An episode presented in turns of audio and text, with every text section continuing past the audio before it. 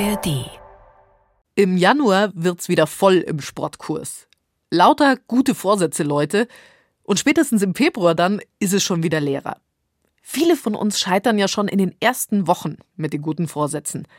Bei mir ist es so, ich nehme mir schon gar nichts so richtig vor, weil dann kann ich wenigstens auch nicht scheitern. Aber so ein Ziel haben, also was ändern wollen im Leben, das kann ja was sehr Gutes sein. Und es kann natürlich auch funktionieren. Wie wir das besser hinkriegen, dazu hört ihr wie immer drei Ideen von uns.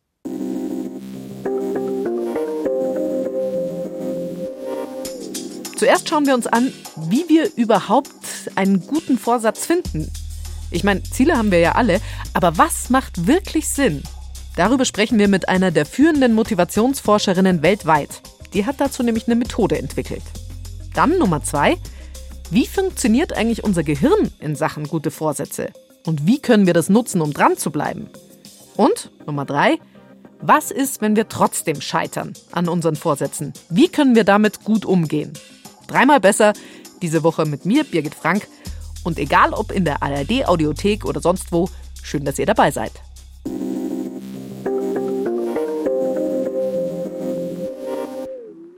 Es fängt ja schon damit an, was nehme ich mir eigentlich vor? Klassiker unter den guten Vorsätzen, das ist ja sowas wie mehr Sport machen, weniger Geld ausgeben, erfolgreicher im Job sein, solche Sachen. Aber ist da tatsächlich das Richtige für mich dabei? Was ist mein Ziel? Generell ist es so, sich vorzunehmen, was zu tun, also mehr Sport, mehr irgendwas, das ist besser, als sich vorzunehmen, was sein zu lassen. Also mehr gesunde Sachen essen, das funktioniert tatsächlich besser als äh, weniger Schokolade essen. Positiv formulieren ist gut. Und Wissenschaftlerinnen und Wissenschaftler, die sich damit beschäftigen, die sagen, nimm dir nicht einfach irgendwas vor, sondern mach dir mal wirklich Gedanken. Um das zu erspüren, was dahinter diesem Ich möchte erfolgreicher im Beruf sein, um zu erspüren, was dahinter ist, muss man mal so fünf Minuten Ruhe nehmen und die Welt mal draußen lassen und mal sagen, okay, was ist es denn eigentlich, was mir wirklich am Herzen liegt? Und dann komme ich schon drauf. Ich muss einfach suchen. Das ist Gabriele Oettingen. Die ist Professorin für Psychologie an der New York University und an der Universität Hamburg. Ich muss es erspüren. So schnell, schnell kommen mir meistens die Wünsche und Ziele, die sowieso in der Luft liegen, die von außen kommen oder die ich schon lange gehabt habe und immer denke, das ist eigentlich wichtig, aber nie wirklich darüber nachgedacht habe. Ist das eigentlich das, was ich wirklich will? Mit Gabriele Oettingen über Ziele sprechen und über Motivation, das ist so ein bisschen wie eine Sitzung bei einem Guru. Also sehr beeindruckend. Die forscht seit über 20 Jahren daran, wie wir uns motivieren und wie wir es schaffen können, unsere Ziele wirklich zu erreichen. Und sie hat dazu eine Methode entwickelt. Die sogenannte WOOP-Methode. Die Website dazu haben wir euch auch verlinkt. Und WOOP, also W-O-O-P, die vier Buchstaben, die stehen dabei für vier Schritte. W, der erste, steht für Wish, den Wunsch. Was will ich wirklich? Dann O, Outcome. Ich stelle mir vor, wie das Ergebnis wäre. Das zweite O steht für Obstacle, also was hindert mich daran, mein Ziel zu erreichen. Und das P am Ende, das steht für den Plan. Was das jetzt konkret bedeutet für meine Neujahrswünsche, das habe ich mit Gabriele Oettingen mal durchgespielt. Und zwar mit meinem Wunsch, mehr Klavier zu spielen. Also den ersten Step hatte ich schon, einen Wunsch festlegen. Und jetzt soll ich mir laut Methode das Ergebnis vorstellen. Also was wäre denn, wenn ich mehr und besser Klavier spielen könnte? Jetzt ist die Frage, was wäre das Schönste, wenn ich das schaffen würde? Das ist das, was jede Person selber erspüren muss. Ich glaube, ich würde mich glücklich fühlen, wenn ich besser spielen würde. Und ich wäre wahrscheinlich auch erleichtert, dass ich das endlich mal durchgezogen habe. Und dieses Glücklichsein, diese Erleichterung, die muss ich schon mal vorfühlen, sagt Gabriele Oettingen. Weil das gibt dann dem Handeln die Richtung. Ah, da möchte ich hin. Jetzt ist die Frage, ja, was ist es denn in mir, was da im Weg steht? Also es ist gar nicht so, dass ähm, das Leben entgegensteht und äh, die To-Do-Liste, die man immer abzuarbeiten hat, der Alltag, es ist in mir, was mich abhält. Ja, es kann natürlich schon sein, dass der erste Gedanke ist, oh, ich habe keine Zeit. Oder dass der erste Gedanke ist, ich habe so viel zu tun. Und dann kann man noch ein bisschen hinterfragen. Da kann man sagen, aber warum habe ich denn keine Zeit? Warum habe ich denn so viele To-Do-Listen? Und dann kommt man vielleicht drauf, naja, ich habe keine Zeit, weil ich vielleicht auch ein bisschen so rumtrödel. Oder weil ich viel Zeit auch in den Meetings verbringe. Oder weil ich nicht Nein sagen kann. Oder weil ich mich verpflichtet fühle. Dann kann man weiterfragen. Ja, warum kann ich nicht Nein sagen? Warum fühle ich mich denn verpflichtet? Und so kann man dann ruhig auch ein bisschen tiefer schürfen. Man kann dann so tief schürfen, wie man gerne möchte. Okay, bei mir ist es wahrscheinlich so ein bisschen von allem. Einmal rumtrödeln, dann auch zu wenig fokussiert sein, sowas. Und wenn man das dann gefunden hat, was einem da wirklich im Weg steht, und das kann eine Emotion sein, es kann zum Beispiel eine Angst sein, dass ich es nicht schaffe, oder es kann auch ein, ein Groll sein auf den alten Klavierlehrer, der mir das nicht richtig beigebracht hat. Oder es kann eine Gewohnheit sein, dass immer, wenn ich nach Hause komme, dass ich dann sofort in die Social Media gehe. Oder es kann auch eine Überzeugung sein. Irgendjemand hat mal gesagt, ja, du bist nicht musikalisch. Das muss man rausfinden. Wo ist das Hindernis in mir, was mich da aufhält? Und wenn man dieses Hindernis gefunden hat, dann wiederum ganz spezifisch, sagen wir mal, es ist die Angst, dass ich das nicht schaffe, dann stelle ich mir diese Angst aber so richtig plastisch vor. Also das Hindernis identifizieren, ein Hindernis, und dann dieses Hindernis so richtig plastisch vorstellen. Und dieses sich vorstellen, sich in das reindenken, was mich abhält von meinem Ziel, von meinem Wunsch, von dort geht es dann direkt weiter. Und dann kann man sich auch fragen, ja, aber wann kommt denn diese Angst das nächste Mal? Kommt man vielleicht drauf, naja, heute Abend, wenn ich nach Hause komme. Und dann kann man den Wenn-Dann-Plan machen. Also wenn die Angst kommt, dann setze ich mich ans Klavier und fange an, die Tonleiter zu spielen. Und Sie sehen, das kann total spezifisch und konkret sein. Und je spezifischer ich das habe, desto besser funktioniert das. Und wenn Sie dann heute Abend nach Hause kommen, dann setzen Sie sich ans Klavier und machen das ganz automatisch. Dann brauchen Sie nicht mehr drüber nachdenken. Weil dieses W, O, O und dann nachher nochmal das P. Nochmal Reminder, Whoop, das ist der Name von der Methode, die sie entwickelt hat. Dazu führt, dass in dem Moment, wo ich den Wunsch habe, dieser Wunsch eng assoziiert ist mit dem Hindernis und das Hindernis assoziiert ist mit dem Verhalten, das Hindernis zu überwinden. Nach der Whoop-Übung, nachdem ich da bewusst durchgegangen bin, laufen diese nicht bewussten Prozesse ab und diese nicht bewussten Prozesse lassen mich dann quasi automatisch ans Klavier gehen, wenn ich nach Hause komme. Da brauche ich dann gar nicht mehr drüber nachdenken. Deswegen ist das so raffiniert, dass ich mit dieser einen bewussten Übung nicht bewusste Prozesse in Gang setze, die dann letztlich mein Verhalten automatisieren. Ich programmiere mich quasi mit der bewussten Übung in dem Moment dann automatisch zu handeln. Das heißt also, ich lasse mich im besten Fall nicht mehr aufhalten. Beziehungsweise ich lasse mich nicht mehr abhalten davon, tatsächlich das zu machen, was ich mir vorgenommen habe. Das ist der beste Fall. Wir wissen aber auch, durchhalten ist oft nicht so einfach. Bevor ich mit dem Rauchen aufgehört habe zum Beispiel, da habe ich ungefähr zehnmal versucht aufzuhören. Immer wieder bin ich gescheitert und dann irgendwann hat es tatsächlich funktioniert. Es gibt ja aber auch die Leute, die nehmen sich einmal vor, okay, 2024 laufe ich einen Marathon und dann ziehen die das durch. Was passiert da in ihrem Hirn, wenn die sich was vornehmen?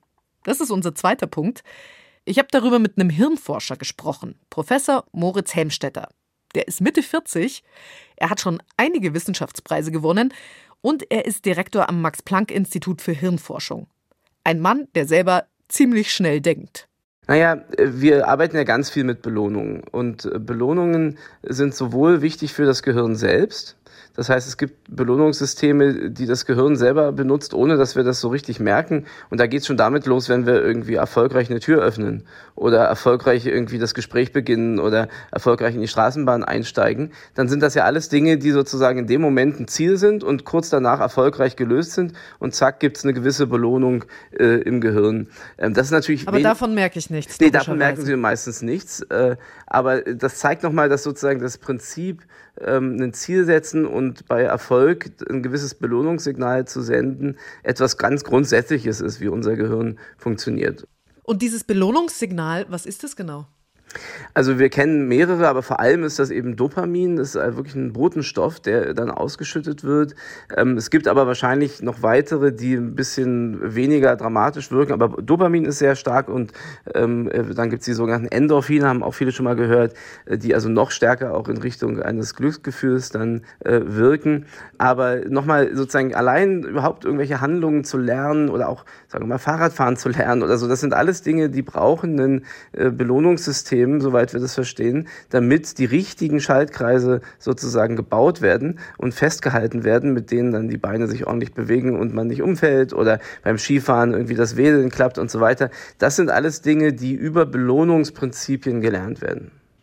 Und wenn ich jetzt ein Mensch bin, der seinen guten Vorsatz spätestens im Februar vergisst, ist dann meine Endorphinausschüttung einfach geringer, was das angeht? Ja, vielleicht könnte auch was dabei sein, was sozusagen im Gehirn selber steckt, aber tatsächlich ist das auch ein Erfahrungs- und wiederum Trainingsthema, denn was wir ja machen mit Vorsätzen ist, dass wir jetzt Belohnungen uns quasi selber in Aussicht stellen. Unser Hirn funktioniert mit Belohnung. Also muss ich, wenn ich was erreichen will, meinem Hirn Belohnung geben. Also beziehungsweise mein Hirn, das weiß dann schon, dass es diese Belohnung kriegt und deswegen klappt's. Klingt logisch. Aber wie belohne ich jetzt aktiv mein Hirn? Das ist viel banaler, als ich dachte. Es ist vor allem eine Sache, die laut Hirnforschung entscheidend ist. Ich bin mit mir selber zufrieden. Ja, und das ist ja eine Belohnung, die sozusagen vom Cortex kommt, wenn man so will, also von der Hirnrinde, vom, vom sehr rationalen Denken, dass man sagt, ich schaffe mir jetzt einfach eine Belohnung und die Belohnung ist nichts anderes als, ich werde das schaffen. Und äh, das ist eben dann schon etwas, das ist nicht ganz so leicht, wie jetzt zu sagen, ich belohne mich, äh, keine Ahnung, mit einer Tafel Schokolade. Das ist natürlich sozusagen in gewisser Weise einfacher umzusetzen, als ich belohne mich mit meinem eigenen Erfolgsgefühl. Das, da wird es also relativ kompliziert und das können äh, vielleicht eben doch manche besser als andere. Gibt es da Tricks, mit denen ich mein Hirn überwinden kann? Wie ich tatsächlich lernen kann, Sachen besser, länger durchzuziehen? Tatsächlich sind ja die Routinen, die man sich ja oft abgewöhnen will bei guten Vorsätzen, auch über ganz lange Zeit gelernt. Also zu viel Schokolade essen, zu faul rumliegen. Ja, genau. Und vor allem die Kopplung mit einem gewissen Glücksgefühl, nicht wahr? Also wenn es dann irgendwie abends heimelig wird, gerade im Winter, und dann ist die Couch halt irgendwie gemütlicher, als irgendwie nochmal rauszugehen und zu joggen.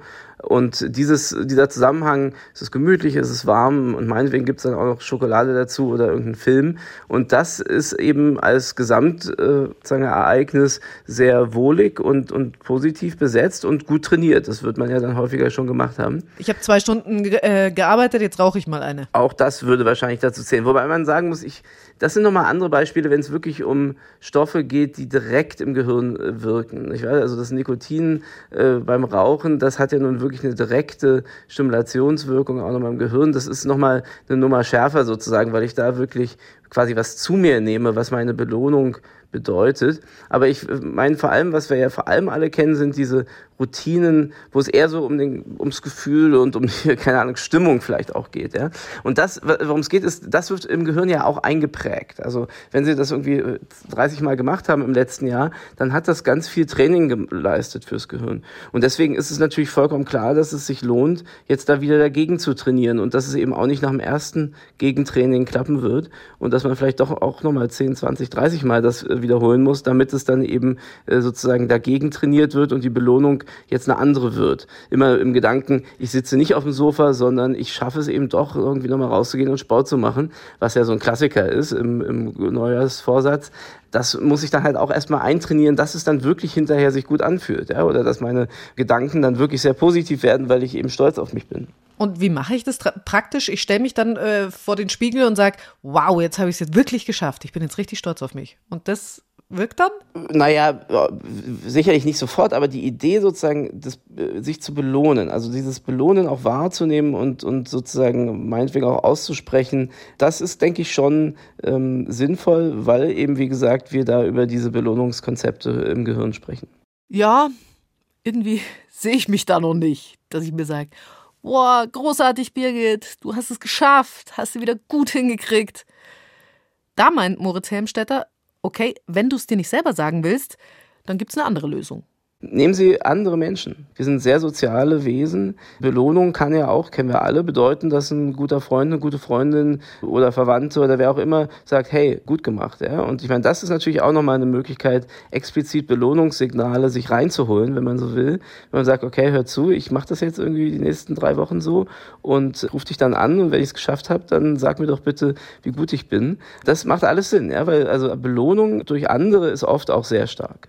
Deswegen funktioniert es auch, wenn sich die Leute Social Media technisch da organisieren. Also wenn sie zum Beispiel auf einem Marathon trainieren. Oder wenn mir meine Pulsuhr sagt, besser als gestern. Aber ehrlich gesagt, was mich viel mehr motiviert als so ein Gruppenlob, das ist das, was der Hirnforscher Moritz Helmstetter dann erzählt hat, dass, wenn ich ein Ziel habe und das auch durchziehe, dass ich mir dann quasi meine eigene Motivationsautobahn baue im Hirn mein eigener neuer Schaltkreis. Am Ende geht es im Gehirn fast immer darum, Synapsen zu bauen.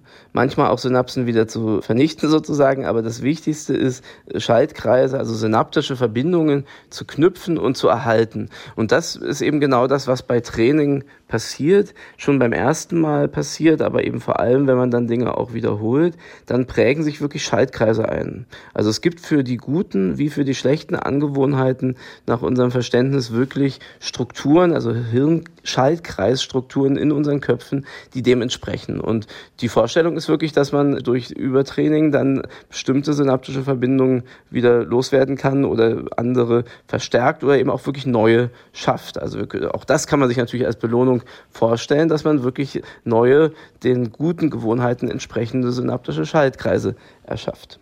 Und wenn ich so einen Schaltkreis baue, dann ist es natürlich auch einfacher, irgendwie zum 10., 20., 80. Mal rauszugehen und zu laufen, als beim ersten oder beim ganz genau, fünften. Ganz genau. Diese Verknüpfungen, gerade diese assoziativen Verknüpfungen, wenn das, dann das, also äh, wenn ich dann rausgehe und plötzlich ist dann vielleicht doch schon das gute Gefühl, was ich erst Stunden später habe, in dem Moment zu erreichen, wenn ich die Tür verlasse und in die kalte Luft trete, weil das eben dann schon oft genug gekoppelt wurde. Das sind genauso Effekte, die dann eintreten auftreten können, dass also dieser Erfolg oder auch das Glücksgefühl oder die Belohnung, die erst Stunden entfernt ist oder eine gewisse Zeit entfernt ist, dass die dann sozusagen, wir sagen, rückwärts propagiert werden kann auf dieses frühe Ereignis. Das ist eigentlich das, was ich erreichen will, dass schon die kleinen Trigger, der, das Anziehen der Sporthose oder auch das Zuschnüren der Laufschuhe dann schon verknüpft sein kann mit, ja, ja, in Kürze ist es dann irgendwie wirklich gut. Das heißt, ich kann mein Hirn tatsächlich austricksen.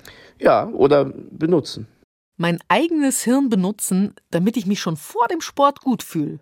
Das klingt nach einem richtig guten Vorsatz für 2024. Aber bis ich diesen Schaltkreis planiert habe, im Hirn, das ist ja ein weiter Weg. Da kann ich ziemlich oft scheitern.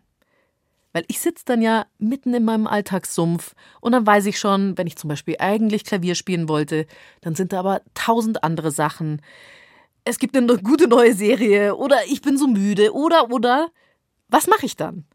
Was mache ich, wenn es trotzdem nicht klappt mit den guten Vorsätzen? Das ist unser Ansatz Nummer drei. Aber wenn man die Psychologieprofessorin Gabriele Oettingen fragt, dann ist so ein Scheitern überhaupt kein Problem. Weil sie sagt, wir können ja auch nicht von heute auf morgen immer alles durchziehen. Das muss geübt werden. Also, es kann durchaus sein, dass es dann nicht sofort funktioniert und dass man dann auch Schwierigkeiten hat, zum Beispiel das Hindernis zu finden. Oder vielleicht am Anfang auch, dass, dass man sagt, ah, ich weiß jetzt nicht genau, was mein Wunsch ist. Dann einfach nicht nachgeben und das üben. Und wichtig ist auch, dass man WOP dann möglichst täglich übt und an irgendeine Gewohnheit anhängt. Also zum Beispiel in der Früh zum Kaffee oder ähm, abends, wenn man wenn man ins Bett geht oder wenn man mal eine Mittagspause ähm, Spaziergang macht oder so. Das ist die eine Sache. Und die andere Sache ist, natürlich werden nicht alle Wünsche in Erfüllung gehen, sondern WUP ist wie ein Freund, den man anwendet, um letztlich die Hindernisse und Hürden des Lebens zu nehmen und zu überwinden und zu verstehen. Jetzt, wenn Sie zum Beispiel eine WUP-Strategie anwenden und dann ist aber nichts mit der Wunscherfüllung. Das passiert natürlich. Wichtig ist, dass man dann ein neues WUP macht, weil dann haben sich die Bedürfnisse geändert und die Erfahrungen geändert.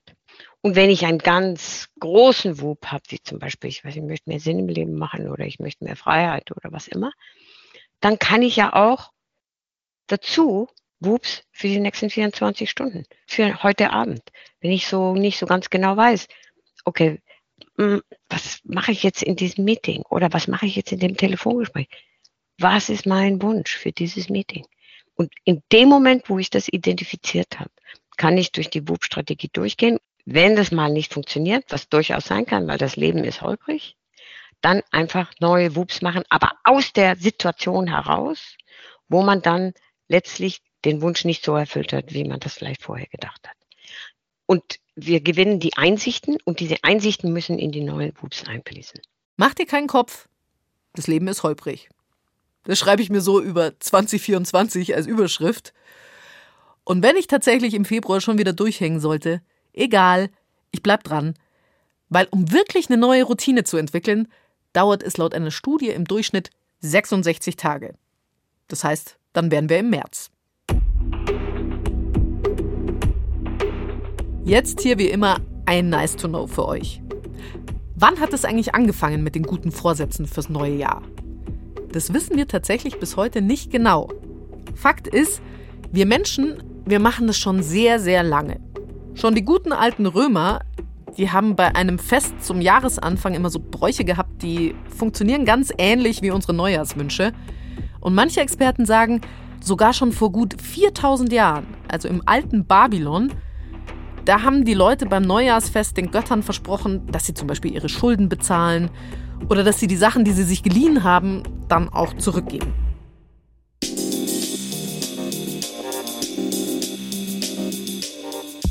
Und in Sachen Vorsätze jetzt noch mal was in eigener Sache. Wir von diesem Podcast, also das dreimal besser Team, wir haben uns nämlich auch was vorgenommen fürs nächste Jahr. Wir wollen was Neues entwickeln. Und da arbeiten wir auch gerade schon dran. Das heißt für euch, bitte bleibt dran, ihr hört hier von uns. Meine Redakteurin Ilka Knigge und ich, wir wünschen euch ein richtig gutes neues Jahr. Und dafür kriegt ihr jetzt auch noch eine Podcast-Empfehlung, die JustizreporterInnen. Das ist ein Podcast von unserer ARD-Rechtsredaktion. Da sprechen die Kolleginnen und Kollegen über wichtige Gerichtsentscheidungen und auch über Gerichtsentscheidungen, die vielleicht noch kommen könnten. Wie sieht es zum Beispiel bei Kriegsverbrechen aus? könnte der russische Präsident Putin deswegen bald angeklagt und verurteilt werden. Und welche Verbrechen könnte man ihm da tatsächlich nachweisen?